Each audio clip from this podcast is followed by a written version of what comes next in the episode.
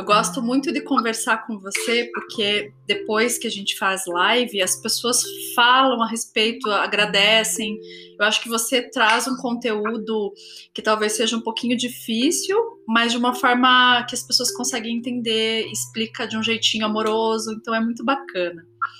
Ai, que bom, eu fico feliz. Obrigada pelo teu feedback, assim. E acho que é tão importante, né, a gente estar aqui podendo falar realmente de assuntos pesados, de assuntos difíceis, mas que talvez não precise ser tão difícil assim quanto as pessoas imaginam, né? Às vezes é um sofrimento tão grande aceitar a ideia de ir num psiquiatra, mas é, às vezes pode ser tão libertador também, né? Começar um tratamento e buscar informação né? e é muito bom poder desmistificar esse tema, né? É, hoje eu convidei a Luísa para falar a respeito do momento certo para se buscar uma alternativa com tratamento psiquiátrico, porque alguns dias atrás, se vocês derem uma olhadinha lá no perfil dela, ela postou um vídeo no IGTV explicando para os colegas médicos que não necessariamente são da psiquiatria é, a respeito da, das diferenças importantes para o diagnóstico ou para indicação medicamentosa. Naquele momento você estava falando especificamente sobre bipolaridade, né, Lu? Estava falando principalmente sobre a presença de antidepressivos, né? Que nesse momento de pandemia acaba tendo uma demanda maior, uhum. as pessoas vão buscar ajuda, né? Onde elas têm acesso, e aí às vezes acaba que é, há uma em larga escala de antidepressivos sem os devidos cuidados, né? Então é uma demanda que eu estou vendo assim com frequência no consultório, porque está aumentando a demanda de saúde mental, já era esperada essa quarta onda, que, que realmente pesa muito né, na saúde da nossa qualidade de vida como um todo, né? A gente está com a vida mais frita há bastantes meses, né? Em, em uma vida mais é, restrita, sem muitas válvulas de escape, sem os nossos lazeres, sem as atividades que a gente gosta. E isso tudo faz uma diferença na nossa qualidade de vida, né? Então, realmente, achei necessário assim, aquele vídeo por uma demanda que a gente está vendo no dia a dia.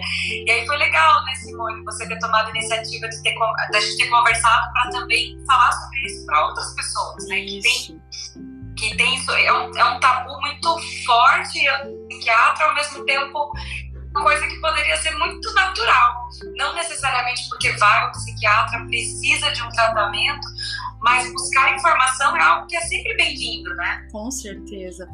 E, e a princípio, quando eu é, assisti o vídeo e eu entrei em contato com a Luísa, foi porque eu sinto uma necessidade, enquanto psicóloga, também de entender um pouco mais, né?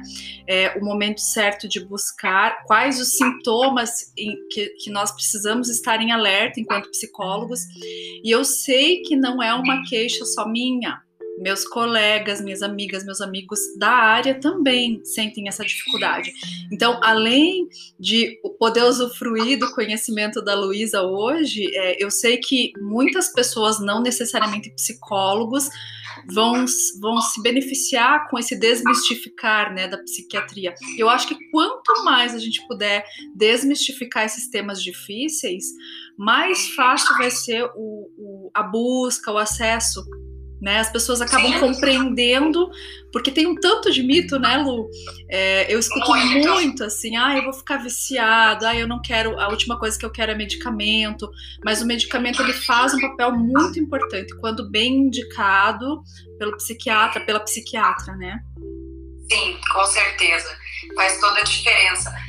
É, e acho que um dos mitos, assim, até vou dar um exemplo que eu acho interessante, assim, um dos mitos é, eu vou psiquiatra, vai me entupir de remédio, vai me encher de pressões, assim. E pelo contrário, assim, sabe? Eu acho que um psiquiatra que, que cuida, que estuda para isso, ele só vai prescrever aquilo que for necessário. Então, é, um, um outro especialista, uma outra área tem um tempo limitado, que está com foco em outras situações, ele não vai ter tempo de investigar cuidadosamente cada detalhe, de realmente fazer um plano de tratamento. Então, ele vai prescrever o que, o que dá tempo né, de avaliar ali. Mas o psiquiatra pode, né, como foco da, do, do, trabalho dele é justamente essa avaliação mais completa da saúde mental, pode sim até inclusive prevenir o uso de medicações em algumas situações. Né? Por exemplo, a gente inclusive fez aquele curso sobre estabilização de sintomas daquela situação que as pessoas saem na janela de tolerância né? E em situações agudas, em situações agudas, por exemplo, no trauma recente, não necessariamente precisa de medicação, pelo contrário, a medicação ela tem uma indicação muito restrita, uhum. sabe? O que é mais importante é ter aquelas orientações gerais e fazer técnicas de estabilização para quem precisar. Então, é muito interessante, porque como é muito assustador e muito sintomático quem está vivendo alguma situação de trauma recente, né, Simone? As pessoas tendem a pensar precisa de alguma medicação. Sim. E às vezes, na verdade, precisa de tempo, de orientação, de algum recurso que pode ser muito mais benéfico do que as medicações em si. E é bacana você falar a respeito disso, porque assim como tem as pessoas que têm um receio imenso de buscar, tem o outro lado, né? Que a primeira coisa que pensa, de repente, é realmente um remédio para apaziguar aquela dor que muitas vezes é profunda. Mas é como você bem está dizendo, é uma orientação, uma, um ajuste da regulação emocional, às vezes pode ser suficiente. Então é muito importante que a gente possa entender é, qual o momento certo? Tem assim sintomas que possam chamar atenção e que seja um caso de buscar auxílio psiquiátrico? Falando-se em ansiedade, depressão, que são acho que as coisas que estão mais aparecendo agora, né? Sim, sim. Bom, pensando em depressão, eu sempre gosto de, de usar como referência muitos nossos sintomas físicos. Assim. Uhum. Quando ainda é um pensamento ou algo que pode até sim estar distorcido, mas que ainda é manejável, ou que a própria psicoterapia pode con controlar todo aquela, aquele sentimento, eu acho que é muito viável fazer tudo o que for possível assim para não precisar de ações. Uhum. É, mas, no momento que tem muitos sintomas físicos, de falta de energia, alteração do sono, alterações de ritmos biológicos, aquela pessoa não está com fome na hora certa, não está com sono na hora certa, não está tendo uma rotina, né? Tudo isso é muito difícil de controlar medidas comportamentais, principalmente no sono, né? Claro, a indicação número um é a higiene do sono, né? Isso tem um post lá no meu Insta e tem várias informações na internet sobre isso, mas a partir do momento que isso não é suficiente, é muito difícil a gente controlar com outros recursos. Então, eu acho isso um ponto fundamental. É, pensando até mesmo naquela situação que eu comentei, situações de estresse ou de traumas recentes, uma das coisas mais importantes não é medicar a dor, mas organizar a rotina né? Depois de uma situação de, por exemplo, de catástrofe, de situações difíceis, a primeira coisa que a gente tem que fazer para aquele grupo, para aquele, aquelas pessoas não se traumatizarem, é retomar as rotinas dentro do possível. Uhum. E isso é um grande problema nessa fase de pandemia, porque a gente está com as nossas rotinas mais limitadas, né? Tá todo mundo se adaptando já há algum tempo, né? Porque não é uma novidade mais a pandemia, a gente já estava mas a gente está mais restrito. Então, assim, ter essa rotina mínima tenho falado diariamente no meu consultório. Assim. E em termos de ansiedade, a gente pode pensar também nos sintomas físicos. A partir do momento que tem um sinal de falta de, de ar, a sensação de estar sempre com a respiração mais pesada, é, tendo crises de ansiedade, angústia, dor no peito, é, sensação de que vai desmaiar ou que vai é, morrer mesmo, porque às vezes a sensação é tão horrível que pode imitar uma situação cardíaca né? Uhum. Então, assim, todos esses sintomas são muito significativos, assim, e muito assustadores também, né? Então, é muito importante buscar ajuda. Bom, a gente está falando de buscar ajuda numa situação de necessidade por conta de sintomas, mas, por exemplo, uma pessoa que tem familiares, né, que tem transtornos mentais, uma pessoa que está cuidando de alguém com transtorno mental, buscar ajuda às vezes para uma informação, para pensar até mesmo em como prevenir, o que fazer, para cuidar do familiar ou para se cuidar, também é algo muito interessante, sabe? Uhum. Não é algo tão cultural assim no Brasil, mas poderia ser algo muito interessante de realmente ter esse essa, essa ideia até de prevenção, assim, porque a gente pode passar, sim, por momentos de estresse, por momentos de apresentar alguns sintomas, e não necessariamente ter um quadro crônico ou ter, assim, um quadro assim, com um diagnóstico realmente, mas tem alguns sintomas, e isso às vezes pode ser manejado com medidas comportamentais, com orientações, com alguns cuidados extras, talvez nem envolva né, a medicação em si, né, e até mesmo quadros uhum critérios diagnósticos, mas é uma depressão leve ou uma ansiedade leve, responde tão bem à, psicoterapia que também pode manejá-lo dessa forma, né? São muitos recursos e muitas informações. Então, assim, não é porque vai no psiquiatra que vai ter que tomar remédio, não é porque vai no psiquiatra que vai ter que tomar remédio para sempre, ou se precisar, entender o porquê né, desse tratamento e até mesmo ter uma ideia assim, de quanto tempo. Existem sim muitos tratamentos que são para sempre, né, uhum. né, em quadros que têm essa necessidade, mas esse tratamento só se justifica porque o benefício dele é muito maior do que o custo. Né? Ninguém teria, é, prescreveria algo que o custo seria maior que o benefício. Uhum. Então, assim, é entender mesmo a razão daquilo, assim como um tratamento para outras questões crônicas, como diabetes, também é um tratamento difícil, também é um tratamento doloroso, também é difícil usar insulina todos os dias. Ao mesmo tempo, o benefício é tão maior que a pessoa pode ter uma vida com qualidade que é pena, né? Só que nessas situações, assim, as coisas são mais é, palpáveis, né? Uhum. E na questão da saúde mental, quando a pessoa tá bem, aí vem um pouco aquelas ideias de acho que eu vou tentar tirar sozinho ou ver como que eu fico sem. E mesmo essa ideia né? Porque assim, a decisão do tratamento sempre vai ser do paciente, uhum. porque nada adianta o psiquiatra prescrever e o paciente não tomar. Mas essa ideia, mesmo essas ideias de eu quero tentar ficar um tempo sem medicação, mesmo que não seja a indicação número um, pode ser acompanhada também, uhum. sabe? Então, prezar por essa segurança, por esse cuidado e pela informação, né? E pelo acompanhamento com a medicação é super interessante. Eu achei bem bacana essa abordagem, esse olhar preventivo, porque realmente as pessoas não estão acostumadas, né? Talvez é, um parente que eu conheço, de um amigo que eu conheço, acabe trazendo um relato, ou as pessoas que a gente acaba conversando trazem um relato de que ficou viciado no medicamento justamente por não ter tido um acompanhamento, talvez preventivo, ou talvez no início, ou por ter é, retirado a medicação ou aumentado a dose sem o acompanhamento psiquiátrico. Porque se faz o acompanhamento ou até mesmo busca informações preventivas, a chance de sucesso é muito maior né? Sim. E de repente o espaço de tratamento também pode ser menor, se não for o caso da medicação a longo prazo. Né? Eu não sei se, se, se você ouve esses relatos ou se talvez eu escute porque eu estou na outra, né, na parte terapêutica e eles relatam mesmo esse receio de buscar psiquiatria. Ou se você também muito. escuta. Escuto muito, realmente isso acontece. E, e às vezes a pessoa chega assim na primeira consulta, nem sei por onde começar, eu não queria estar aqui, não é por isso que eu estou aqui. Mas eu falei, calma, vamos conversar numa boa, assim, né? Porque a decisão do tratamento é sim do paciente, né? Isso faz toda a diferença. Mas assim, pensando, por exemplo, eu gostaria de dar um exemplo dessa situação preventiva, né?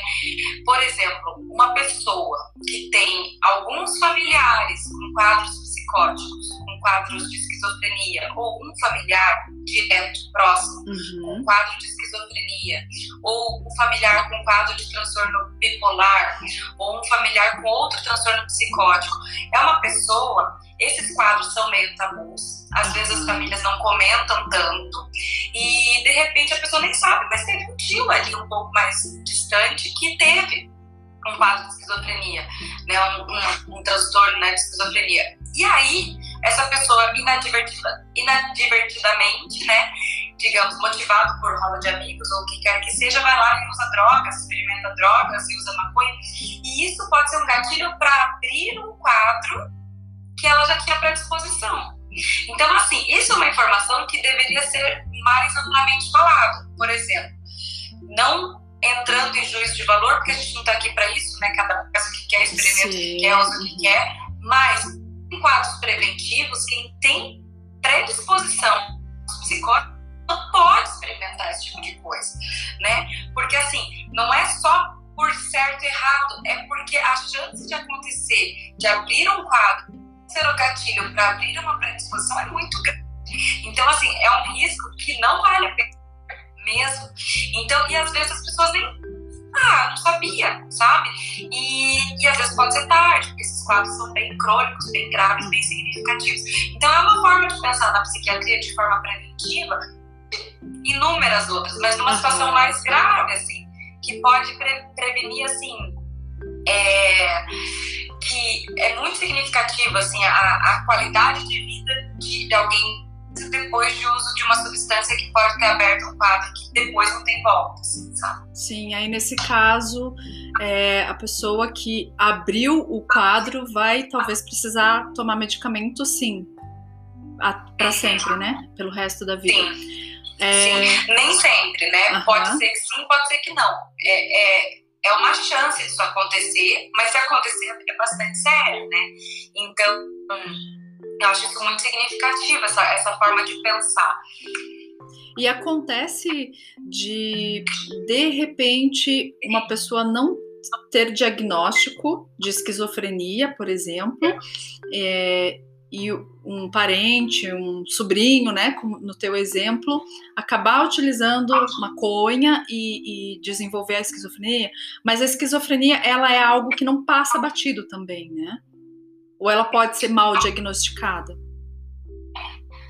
Olha, pode, porque os antigos, né? Às vezes tem pessoas que são, têm familiares mais antigos ou pessoas que estão em outros países, outras cidades, outros estados, e acaba passando que, que seja um quadro muito chamativo, mas pode acontecer. E, e quanto à questão de, de abrir ou não o quadro, é assim, a pessoa tem uma vulnerabilidade genética, junto com alguns gatilhos e estressores, junto com o momento atual, pode abrir aquele quadro. Assim, não necessariamente é, uma coisa causa outra, mas combina, a combinação de tudo isso é muito perigosa, assim, sabe? Tem então, uma então, chance maior, né? Uhum. Eu... Olha, fizeram um comentário bem legal, acho, acho tudo bem, Gil. É, por exemplo, um familiar direto alcoólatra tem predisposição para sim, e não só para alcoolismo, mas para outras compulsões também. Então, às vezes, a pessoa não é alcoólatra, mas tem outro comportamento compulsivo. Por exemplo, compras, por exemplo, compulsão alimentar. Uhum. Isso acontece sim, porque é, é a região cerebral responsável por isso é muito parecida em alguns transtornos da compulsão ou do descontrole do impulso. Então é bem significativo isso. Alguém que tem um familiar dependente químico tem que cuidar muito mais com esse tipo de coisa. Não é só porque tá na moda, amigos usam ou o que quer que seja, porque o risco é muito maior. E é verdade, Ju, é muito boa essa tua pergunta. É preciso levar em consideração né, todos esses dados. Claro Sim. que né, o ideal é, é que, de repente, as pessoas não utilizem drogas, mas é como você diz, né? Não vamos fazer, é, não vamos julgar, mas o ideal é que você preste atenção, né? À medida que a gente presta atenção na nossa família, no nosso histórico e, e na gente, é mais fácil de repente fazer escolhas mais saudáveis, no sentido psiquiátrico Sim. também, né? Sim, exatamente.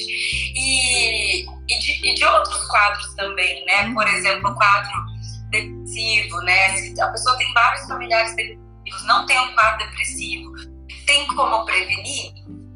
Assim, não é que seja assim uma prevenção 100%, mas evitar sim. Uhum. Se a gente diminui esses estressores, começa a investir em, coi em coisas relacionadas à qualidade de vida, exercício físico, alimentação saudável, a ter hobbies, a fazer coisas que gosta, a ter é, uma realização profissional dentro do possível, assim, se possível, vale muito a pena, porque isso ocupa muito tempo da nossa vida, né? Investir nas nossas nossos talentos, virtudes, essas coisas que hoje em dia a gente tem que começar também, né? Sim. Porque não é só a questão da predisposição genética por ter familiares, mas, por exemplo, essa forma de viver muito acelerada, muito corrida, muito multitarefas, com mil coisas ao mesmo tempo, com o celular dando, com tudo acontecendo ao mesmo tempo, está adoecendo, né? Sim. Por quê? Porque nossa, nosso cérebro ainda é o mesmo, né? Muito pouco tempo atrás essa revolução de, de desse mundo aconteceu, assim, e, e a gente não vai acompanhar isso biologicamente, a gente acompanha isso né, no nosso estilo de vida, mas a gente tem que cuidar muito. Então, assim, tudo que você traz, do que você prega, né, se, de práticas meditativas, de autocuidado, isso é uma coisa importantíssima.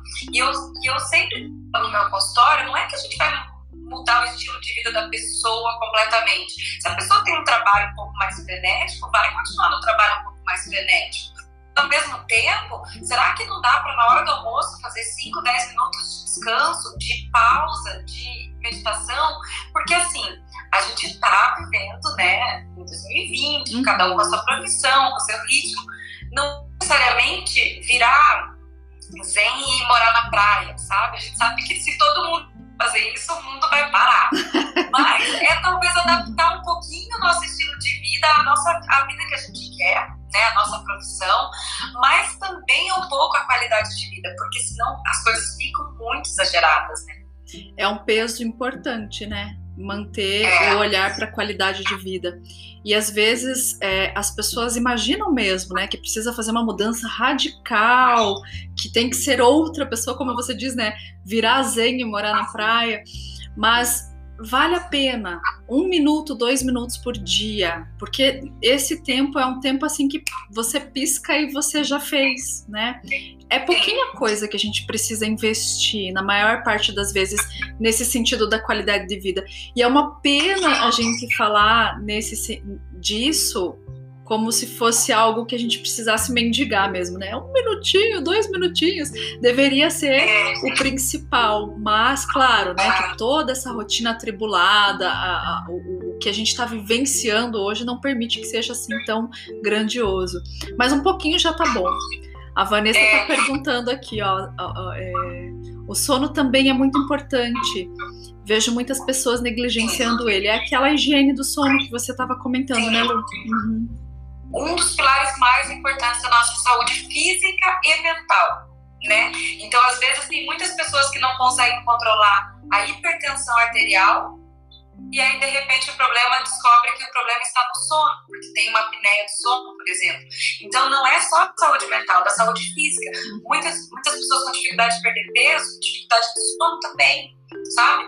É, claro que tudo isso é multifatorial, mas ao mesmo tempo uma coisa que colabora com outra, colabora com outra e vira realmente uma questão é, maior, assim, um problema maior. E uma coisa interessante dessa questão do estilo de vida que a gente está falando, não necessariamente é, por exemplo, às vezes esses minutinhos que a gente está falando, às vezes nem é só em fazer coisas diferentes. Às vezes, por exemplo, é, às vezes, por exemplo, ao mesmo momento que a iria usar para tomar um banho, de 5, 10 minutos, dependendo da pessoa, ou mais, não sei, às vezes aquele tempo já pode ser usado para fazer um relaxamento ou para estar ali com atenção plena, né? Outras pessoas vão estar ali tomando banho, assistindo aula e fazendo não sei o quê, e marcando tempo e tentando pensar em outras coisas. Então, esse estilo de vida o dia inteiro é muito do que a gente está falando que adoece. Então, às vezes, aquele momento que já é seu, que você já vai ter que gastar para escovar os dentes, por exemplo, pode ser usado para fazer uma prática meditativa. Com né? certeza. E não fazer assim, fazendo duas, três coisas, porque isso sobrecarrega demais o nosso cérebro. Demais, demais, demais, demais. É como um computador, né? Quando ele precisa de manutenção. A gente precisa tomar cuidado com isso. E essas práticas simples de mindfulness que você está mencionando, de, de colocar uma atenção plena né, em coisas simples, é, é, é, muito importante que seja feito. Mesmo que a gente faça lá uma vez por dia, uma vez a cada dois dias, é importante começar a inserir. A Vanessa está pedindo desculpa porque ela tinha entrado agora e não tinha assistido. A Vanessa pode fazer o que você quiser, minha querida. Exato. Ah, a gente não tinha comentado sobre o sono, não. Não, não. Foi ótima sua pergunta. Aí, aqui tem alguém perguntando, Moraes Ias, faz diferença o sono de dia ou sono noturno? Faz, faz.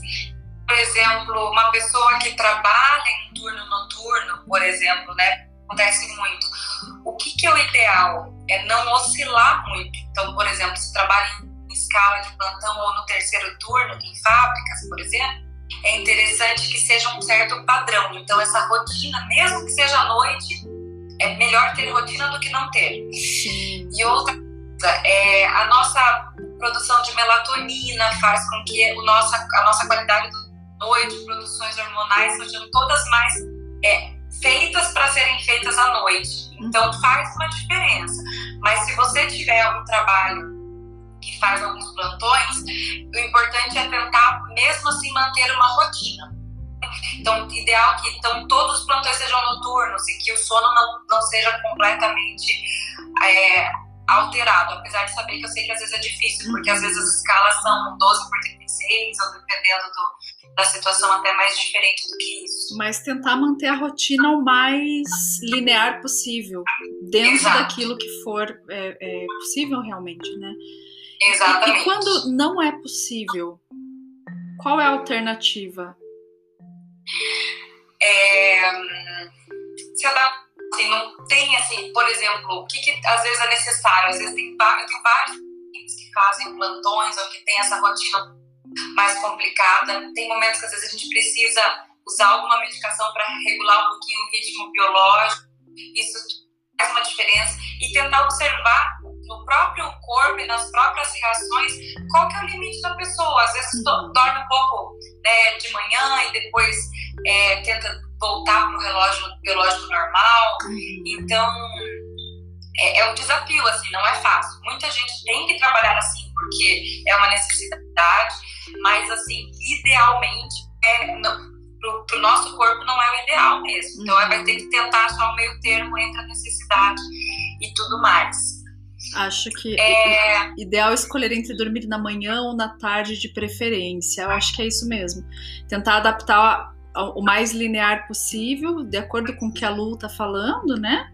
E, e, e, escutar o corpo também, né? Quando você sabe que o teu corpo funciona de um jeito melhor, né? Você pode ir adaptando Isso. dessa forma. E aí a Juliana tá perguntando aqui: o retorno de um quadro depressivo já diagnosticado pode vir com uma gravidade maior pelo fato de ter parado o tratamento? Pergunta bacana. É, pergunta bem importante. Pode Pode sim. É como, como, se, como se o quadro pudesse ir cronificando, assim, né? Então, aquelas redes neuronais que estão envolvidas naqueles sintomas, naquele comportamento, tudo isso vai ficando um pouco mais ativado. Então, pode sim. Né? Então, o que é interessante nessa situação de pensar no quadro depressivo?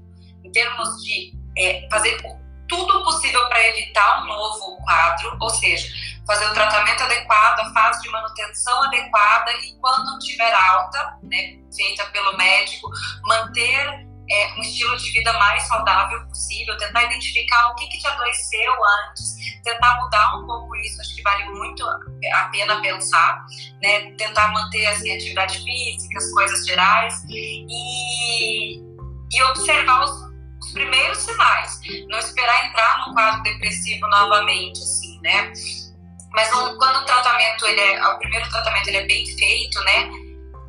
Isso previne, a gente faz de tudo para evitar. Mas sim, existe uma tendência dos quadros de humor serem cada vez mais é, intensos e de uma recuperação mais difícil. Isso acontece sim.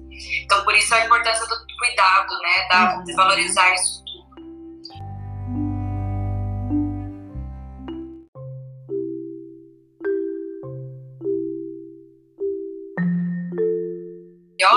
irrigação cerebral, ela melhora a, a liberação de neurotransmissores, vários deles. E aí, com isso, faz com que a gente ative muito o corpo e a mente, né? Então, é, e outra, também uma válvula de escape de estresse, de ansiedade. Então, não é só um mecanismo, são vários mecanismos que isso vem para manter o corpo e a mente mais saudável, né? Então, realmente faz toda a diferença, assim. Assim como a alimentação também. É, não é um único fator, né? É um combo. Né? É, é, é sempre junto. Sempre que for pensar num tratamento com mudanças de estilo de vida, é sempre importante pensar nesses conjuntos, assim, né? E outra coisa, assim, uma atividade física que traz um prazer, assim, que a pessoa goste de fazer também faz uma diferença enorme, que não seja aquilo só uma tortura, assim, né? Porque aí acaba até piorando. Mas, com certeza se for, se for torturante, se for muito ruim, acaba piorando. Sim, às vezes a pessoa detesta, uhum. então gosta, porque já aproveita aquele tempo para ser um momento interessante para você também, né? uhum. né? Acho que isso também faz uma diferença muito grande. E se, pensando assim nessa questão, principalmente de quem já faz psicoterapia e em que momento buscar é, psiquiátrica, né? Que foi o tema, quando a gente começou a pensar nessa live, pensando nisso, eu, eu gostaria de comentar um pouco de volta sobre o transtorno bipolar. Bacana. O transtorno bipolar, ele é um transtorno de humor que faz oscilações em polos, né, do humor. E o que, que são os polos do humor? Né? O humor não é bem a gente usa na linguagem popular como bom humor, mau humor, também humor feliz, né? É, é, o, humor é uma coisa um pouco mais ampla, lamento. Então, assim, a pessoa tem oscilações de humor, ela tem uma oscilação de qualidade. Então, às uhum. vezes, por mais que eu esteja triste, o meu nível de energia e de vida para lidar com aquela situação é um nível normal. Mas, se eu estou triste, meu nível de energia está lá embaixo, eu não consigo fazer nada. Estou sem energia completamente, estou estou sem apetite, sem vontade de nada, estou sem com alteração de sono pode acontecer e uma série de outros fatores, tudo isso indica um quadro depressivo. Mas também tem quadros que fazem um excesso de energia, que a pessoa ela fica mais pilhada, energizada, adrenalizada, digamos assim. Ao mesmo tempo, isso faz, isso faz com que é, possa fazer um hipomania ou mania. E esse quadro é um quadro que traz prejuízos, que faz com que a pessoa fique ou muito irritada ou muito expansiva. Expansiva é quando a pessoa começa a realmente assim é, de um pouco o lugar do outro, falar alto demais, rápido demais, não conseguir pedir que a pessoa interrompa numa conversa né, de duas pessoas, é, também ficar é, com um olhar mais assim, tudo mais um excesso de, de, de, detalhamento, outra coisa, às vezes, se envolver em atividades de risco, de repente aquela pessoa está fazendo um monte de aventuras, mudou muito o comportamento, por mais que tenha uma história, porque às vezes, enfim, a gente vai tentando entender, sempre tem uma história, tem uma narrativa, sabe? Uhum. Às vezes tem uma situação de trauma que a pessoa, eu quero compensar isso, mas agora eu quero me dar tudo, e de repente tem descontrole com compras e uma série de outros sintomas, a gente tem que observar muito bem, porque é muito difícil, né, ainda mais estando nessa situação da psicoterapia, porque a gente tem esse olhar de tentar entender, entender, entender, e realmente às vezes é muito compreensível ela estar tá compensando aquele comportamento. Só que às vezes a gente não consegue parar aquele comportamento sem um tratamento medicamentoso. Sim. Então essa oscilação de vida, de energia de vida em alguns momentos, é muito e, e, vocês que têm oportunidade, né, os psicólogos todos que têm oportunidade de acompanhar o paciente semanal, por exemplo, se perceber essa oscilação e depois de uma oscilação, um quadro depressivo, isso é bastante indicativo de um transtorno bipolar. E eu acho que esse é um dos quadros assim que menos, é, é, aliás, que mais precisam do tratamento medicamentoso. Que sim, a psicoterapia colabora demais para todas as questões da pessoa, mas o transtorno em si só é tratado medicação. Todo o resto colabora, né? Estilo de vida colabora, ritmo de sono, ritmo biológico, psicoterapia. Assim, é fundamental que tenha essa ajuda no, no tratamento com a medicação. Outras coisas também é transtornos de descontrole de impulso. É muito difícil a gente abordar com psicoterapia é, uma pessoa que não tem aquele tempo de pensar e já está agindo porque a gente pode fazer recurso, pode fazer técnica. Quando acontecer isso, faça um recurso. Só que quando acontece isso, ela já entra naquele comportamento, não tem aquela fase de pensar e ponderar. Não tem uma percepção é anterior, né? Uhum. É, uhum. é muito automático. Então, assim, também é uma coisa precisa demais do tratamento medicamentoso, sabe? Eu acho que pensando é, nessas situações e naquilo que, que aquilo também que está tratando, está acompanhando, não está respondendo bem, assim, claro que uma avaliação também é bem-vinda. Como eu falei, não necessariamente vai ter que fazer todo um tratamento, mas a avaliação é sempre interessante, assim, tirar essas dúvidas. Eu concordo tipo demais com você, porque eu sou a pessoa que percebi alguma coisinha de diferente, eu já indico, sabe? Mesmo que seja nesse sentido, para receber uma orientação. E até porque é, no consultório, e eu posso estar tá falando por mim e por mais colegas também, porque eu sei que a gente já conversou sobre isso, nós ficamos muito focados em tentar amenizar as questões traumáticas, em tentar promover uma qualidade de vida, e às vezes pode passar batido, né? Porque é, eu não sei é, é, se o transtorno bipolar ele nem sempre vai ser assim tão marcado como é, dizem, não, né? É ou é muito é, para cima ou muito para baixo. Então vale a pena observar essas sutilezas, né? Eu sei que tem alguns psicólogos aqui, a gente já está absorvendo esse, esse conhecimento, porque é muito importante mesmo. Às vezes a gente pode até caminhar num processo terapêutico sem perceber essas sutilezas e a frustração do paciente e a nossa pode promover uma é, uma não adesão à, à, terapia, né, ao processo terapêutico. Então, vale a pena indicar sempre que houver alguma coisa muito diferente que realmente não evolui com a terapia. Exatamente. E além exatamente. do bipolar, tem mais transtornos que a gente pode ficar em alerta e que também precisam do, do, da interação é, dessa inserção medicamentosa necessariamente. Sim, os transtornos psicóticos no geral. Então, uhum. sempre que tem algum quadro de delírio, de alucinação ou de confusão mental, né, ou de perda de crítica, perda de juízo crítico da realidade é fundamental, né? É, toque também geralmente causa muito sofrimento. Sem o tratamento medicamentoso, assim, é muito difícil. Assim, tem relatos, tem sim evidência, mas assim, mesmo com medicação é um transtorno que precisa de um, de um, de um investimento alto assim, em medicações para conseguir responder e causa um sofrimento considerável. Uhum. É, TDAH, né, transtorno de déficit de atenção e hiperatividade, é um transtorno que necessita de medicação. Não, é, não tem como ter um tratamento adequado para um transtorno do neurodesenvolvimento, como é o TDAH, que tem um déficit de atenção também de conexões neuronais, assim, e a gente pode controlar todo, todas as outras coisas com medidas comportamentais, até mesmo com rotina, mas assim, precisa desse, desse apoio medicamentoso, senão o tratamento fica bastante frustrante mesmo, como você comentou, sabe? E, poxa, é, borderline.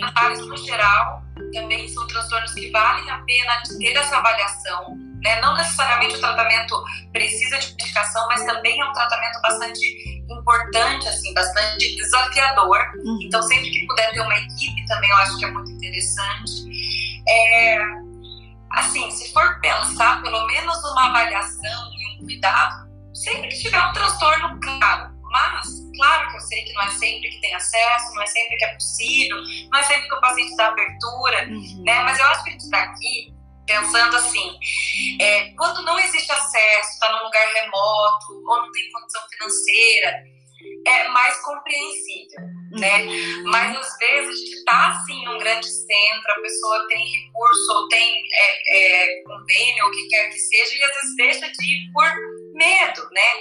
E esse medo é acho que é, acho que é a coisa mais inevitável. Por quê? Porque informação não faz mal a ninguém.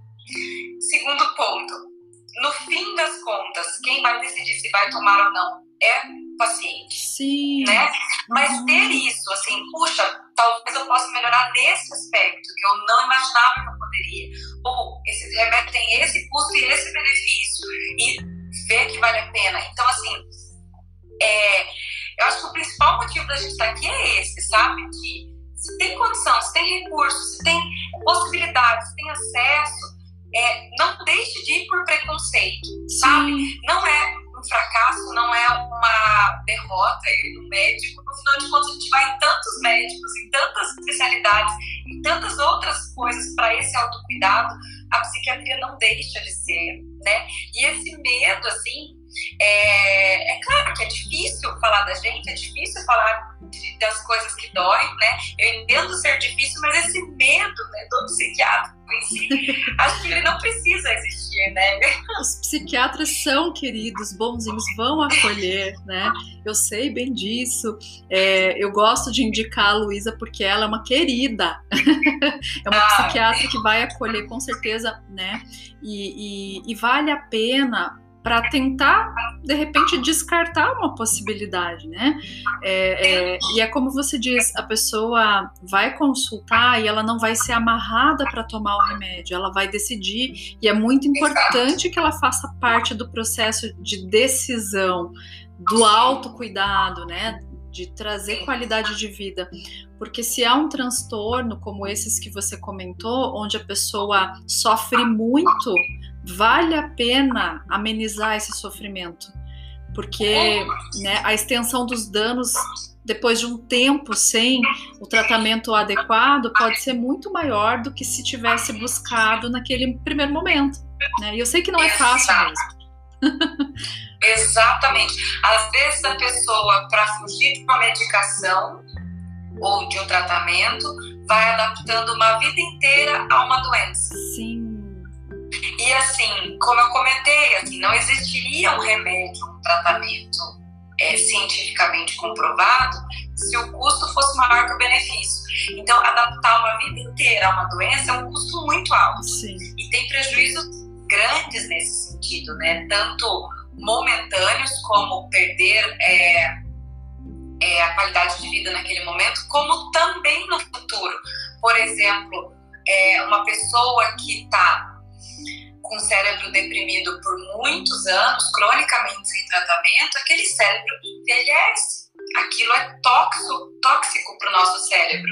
Então, assim, da mesma forma que a gente sabe que é, viver com o organismo inflamado, comendo um monte de coisas que não valem a pena, é, fast food, etc., vai causar dano e a gente envelhece, né, fisicamente, a pele, cabelo, tudo assim, nosso cérebro também né? E também envelhece por estresse, também envelhece por é, má qualidade de vida, de sono, de alimentação e principalmente, né, da, tudo, né, são coisas mais sutis, mas também importantes, mas principalmente por esses transtornos não tratados. Uhum. Então, assim, o custo é bem alto não tratar, né? Isso às vezes eu comento também com gestantes, com outros é sim avaliar o custo-benefício tratamento. Então, realmente precisa do tratamento? Se ficar claro que precisa, ele sempre vai estar ali a favor do paciente, uhum. não contra.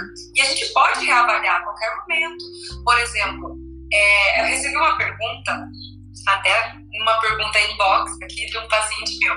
É, por quê? Porque a gente optou juntos por ter alta do medicamento uhum. e marcamos um retorno em dois meses.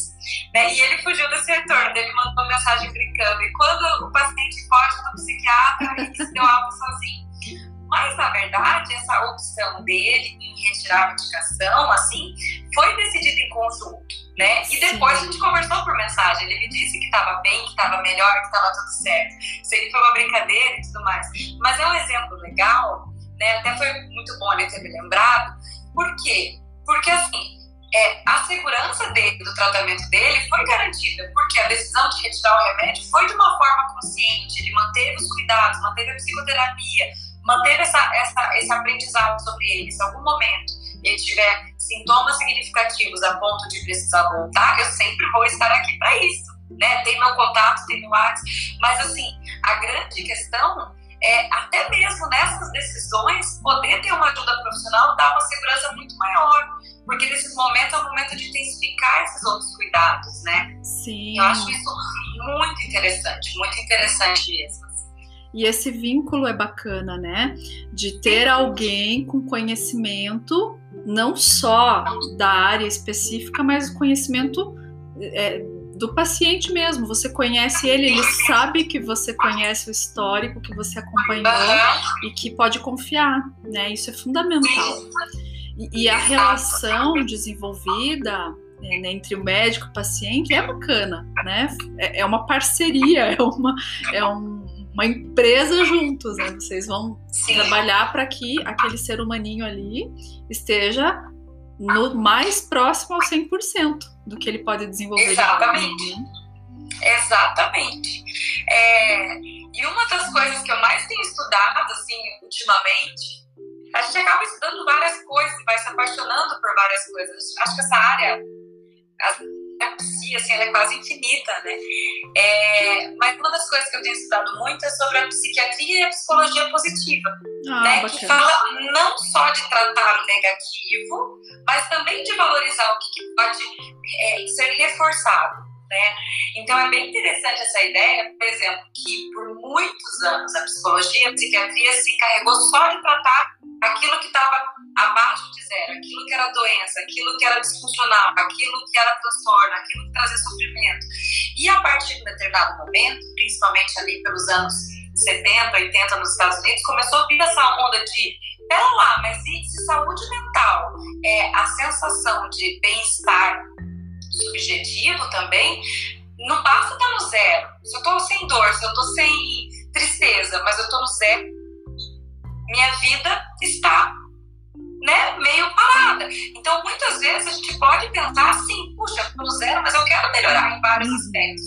E para isso é muito interessante também buscar, é, pode ser um psiquiatra, um psicólogo, alguém que, que goste, que trabalhe nessas áreas, coaches também fazem isso de forma bacana, assim, quando, quando bem aplicado. Então, assim, é muito bacana esse, esse, essa ação, assim, para também estar tá melhor, né? Sim. E valorizar aquilo que tem de talento. E isso, gente, por isso que é o mais interessante.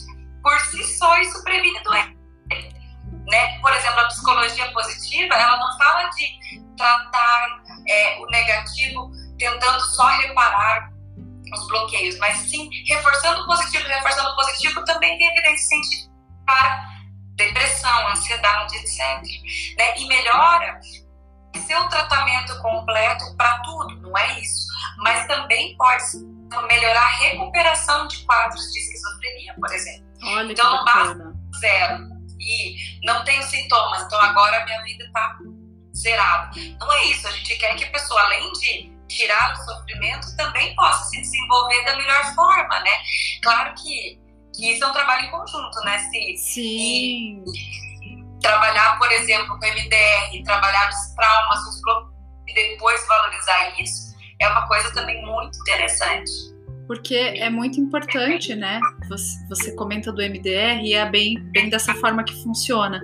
O, o Moraes está perguntando se é o positivismo. É, acho que a Lu está falando da psicologia positiva, que tem o positivismo aí, né? É, e no MDR. Não, pode falar. Acho que você ia responder. Não, não, não pode falar. Então, no MDR, nós vamos trabalhar os traumas, né? De repente, olhando para aquelas partes dolorosas, mas a gente vai costurando também com esses pensamentos bons a respeito de si mesmo, descobrindo suas habilidades, descobrindo. Às vezes você não sabe que você tem coisas boas dentro de si, sempre a gente vai ter, né? E isso, como a Lu Luísa já reforçou bem, faz com que a gente possa evoluir.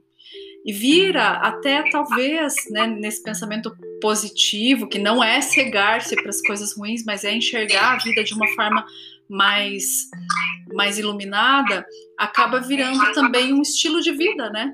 Pessoa deixa talvez de ter comportamentos que a levem tanto para negatividade e, e, vai se conduzindo para aquelas coisas que são mais positivas e, e, enxergando os momentos bons naqueles momentos ruins também, colhendo mais qualidade de vida emocional, qualidade de vida como um todo, né, Lu? Sim, é muito interessante.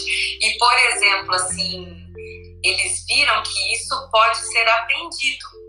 Então, porque tem uma parte sim de pessoas que nascem mais otimistas e outras nem, mas que a gente pode aprender um pouco mais isso, né? Treinar um pouco mais. E outra coisa interessante é que às vezes a pessoa ser feliz e ser mais é, é, otimista pode preceder a pessoa a pessoa ter algum sucesso e não o contrário, que às vezes é, é meio que pregado pelo capitalismo que depois que você tiver sucesso você vai ser feliz. E isso não entende da seguinte da forma que quiser. Mas na verdade pelo contrário, às vezes, né, você ser feliz você consegue mais é, com mais qualidade chegar no que é sucesso para você, né? Sim. Claro que tem uma diferença de pessoas e pessoas. Lindo você dizer isso, porque é bem assim que acontece, né? Olha, a minha prima aqui, a Liliana, tá dizendo: Boa noite, meninas. Vocês abordam de forma tão leve e clara. Muito bom de compreender e refletir sobre as possibilidades de, de quais caminhos podemos trilhar e buscar um apoio. Ah, que querida, Su! Obrigada. Lu, é, Oi. Você ia dizer alguma coisa? Não, tava Não? lendo aqui também. É, eu acho que é bacana de reforçar quais os pontos importantes que eu sei que você já comentou durante né, a nossa conversa, mas eu gostaria que você reforçasse agora nesses minutinhos finais que a gente tem aqui o, o quais é, aqueles aspectos que a gente deve prestar atenção e que e que a partir desses aspectos a gente deve buscar ajuda psiquiátrica ou ajuda que a pessoa entender que vai ser mais benéfica naquele momento. Bom, então vamos pensar assim, é, a partir dos sintomas físicos, né? Quando tem um sofrimento psíquico e físico, eu acho que é muito significativo, que vale muito a pena buscar essa ajuda. É, sintomas ansiosos que saem da janela de tolerância, né? Totalmente, que precisam muito, né, de um apoio para voltar para nossa janela de tolerância de afeto normal, né? Isso faz uma diferença grande. É muito difícil lidar com ansiedade generalizada sem tratamento, porque é tão espalhado que a gente às vezes não consegue pegar onde isso começou. Uhum. Né? Então eu vejo que melhora muito a qualidade das, de vida das pessoas e que depois que tem esse aprendizado tempo, as coisas tendem a caminhar bem sozinhas, assim, sabe? Mas aprender o que eu digo, além do aprendizado da psicoterapia, também do aprendizado neuronal de ter feito um tratamento medicamentoso. Então fica uma memória desse, desse tratamento, assim, por assim dizer. É, sintomas de déficit de atenção é muito importante, né, de buscar uhum. ajuda. Sintomas psicóticos, então alucinações, delírios, né, e desorganização, isso principalmente as pessoas de fora percebem, buscar ajuda, não, não tem como fazer o tratamento sem um cuidado psiquiátrico. Uhum. É, alterações muito significativas do sono, que foi algo que foi citado aqui algumas vezes, isso é importante, né? Vale a pena, assim, por exemplo, não retornou a minha depressão, mas eu tô com sono alterado, busque ajuda e tenta organizar esse sono quanto antes sabe? Por quê? Porque a gente vê que isso pode ser um termômetro dessa alteração que pode estar por vir, assim, pode ser um sinal de alerta uhum. no primeiro momento.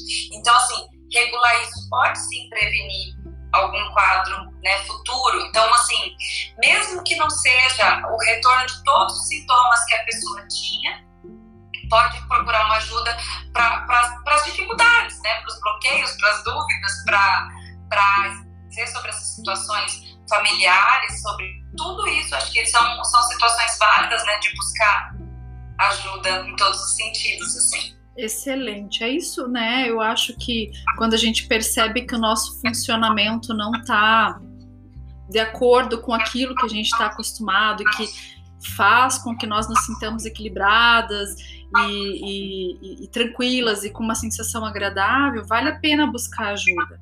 Se você percebe que não está conseguindo voltar para a janela de tolerância. Quando eu vou falar tolerância, eu sempre falo ao contrário. Então, é, é, importante que dentro da janela de tolerância você se sinta capaz de administrar suas emoções. E se isso não está acontecendo, é bem importante, né, buscar ajuda. Exatamente. Ó, o Daimon, Exatamente. queridíssimo, que está sempre comigo aqui. Obrigada, Daimon. Eu já tive umas crises de ansiedade, tenho dificuldades na faculdade, de concentração, de aprender e tal. Tem relação? É, sim, sim. Isso é bem interessante. Nossa, tua pergunta é excelente. Por quê? Porque a nossa atenção ela é afetada por todos os transtornos mentais. Então, se o nosso cérebro não está funcionando bem por depressão, por ansiedade, por esquizofrenia, por dependência química, por déficit de atenção e hiperatividade, todas essas questões fazem dificuldade de atenção de alguma forma.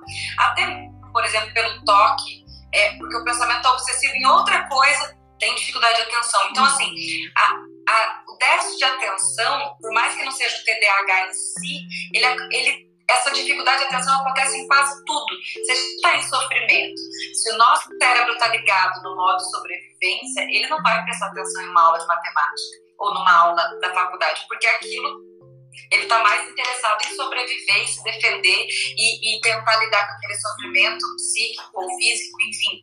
Então, isso altera tudo. Então, o tratamento de ansiedade, muitas vezes as pessoas vão no consultório do psiquiatra com pensando que tem TDAH em si, déficit de atenção e hiperatividade, mas na verdade tem uma ansiedade não tratada. E aí isso é muito frequente, muito, uhum. muito, muito frequente. Então trata a ansiedade, melhora a atenção. Não necessariamente o remédio para ansiedade é, ele é para melhorar isso, mas isso é um como é um sintoma, então assim tem que tentar identificar o que, que veio primeiro e como que é esse padrão, assim, né? Se isso acontece desde a primeira série da escola, que aconteceu, então tende a ter também uma outra então, mas se é uma questão de ansiedade, vale muito a pena tratar. Melhora, inclusive, a performance, né? No esporte, na faculdade. Já pensou? Para quê, né? Se a gente tem como optar pela qualidade de vida, por que não, né? Ai, Lu, você acredita que falta um minuto para acabar? Não dá para acreditar. Ah! Olha só o Daimon dizendo que ele sente o pensamento voando e não consegue absorver o estudo. É, Sim, talvez valha a pena vale realmente a pena. buscar ajuda. Eu quero vale agradecer você de novo por ter vindo aqui e, e compartilhar tanto conhecimento de uma forma traduzida simples, com acolhimento. E agradecer a todas as pessoas que assistiram. Ai, Moraes, eu te chamei de O Moraes, então você se sentiu representada, é A Moraes. Obrigada. A Cris está dizendo que quer live parte 2. Se a Lu, Ai, obrigada, se a Lu topar, a gente faz sim. Pelas perguntas, obrigada pelo convite. Sempre um prazer